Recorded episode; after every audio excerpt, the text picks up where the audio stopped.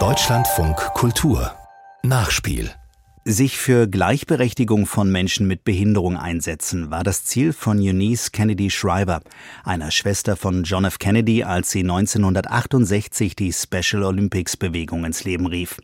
Auslöser war die Behinderung ihrer Schwester Rosemary. 55 Jahre später haben sich die Special Olympics für Menschen mit geistiger und mehrfacher Behinderung etabliert und sind mit mehr als 5 Millionen Athletinnen und Athleten in 174 Ländern vertreten. Die Sommerwettbewerbe der World Games werden im Juni bereits zum 16. Mal ausgetragen, dann zum ersten Mal in Deutschland. Berlin wird Gastgeber sein. Dreieinhalb Monate vor der Eröffnung hat Jutta Hees einen Berliner Athleten und dessen Trainer getroffen, die sich in der Gastgeberstadt auf die Special Olympics vorbereiten. Montagabend in der Schwimmhalle am Baumschulenweg im Berliner Stadtteil Treptow.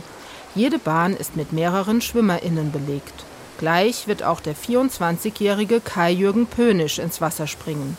Sein Trainer Jörg Bress gesagt, dass eine Medaille drin ist. Schließlich hat Kai-Jürgen Pönisch bei den deutschen Meisterschaften alle anderen Schwimmer hinter sich gelassen. Und sein größter Erfolg war ihm im letzten Jahr bei den nationalen Spielen. Da hat er die 1500 Meter bei den nationalen Spielen gewonnen und sich damit eben als zur Teilnahme für die Weltspiele qualifiziert. Er hat aber auch noch einen zweiten Wettkampf gemacht, die 1000 Meter, etwas kürzer.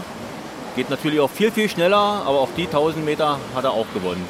Also es war völlig klar, dass dann Kai der Teilnehmer aus Deutschland sein wird, der das Team Special Olympics Deutschland eben bei den Weltspielen vertreten wird. So, Kai, und fertig machen und ab. Die Vorbereitungen für die Special Olympics World Games in Berlin, die an mehreren Standorten in der Stadt ausgetragen werden, laufen auf Hochtouren.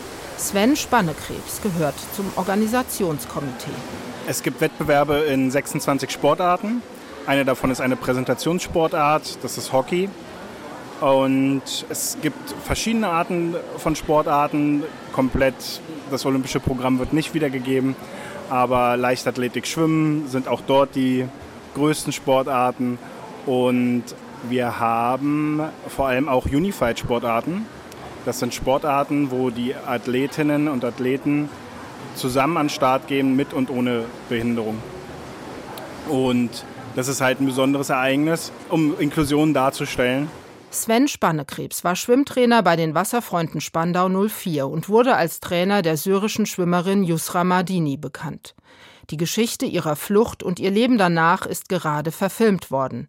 Sven Spannekrebs, der im Film von Matthias Schweighöfer gespielt wird, hat noch intensiven Kontakt zu Yusra und deren Schwester Sarah, konzentriert sich aber zurzeit voll und ganz auf Sportlerinnen und Sportler mit geistiger Behinderung. Es ist einfach super schön, den Menschen zuzuschauen, wie sie Spaß daran haben.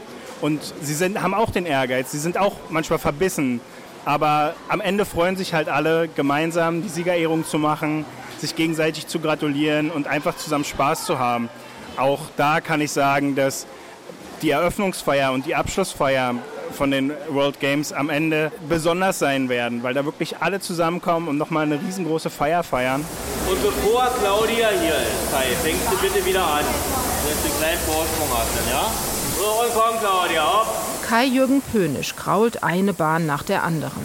Seine Trainingspartnerin Claudia Göbel ist ebenfalls eine erfolgreiche Schwimmerin.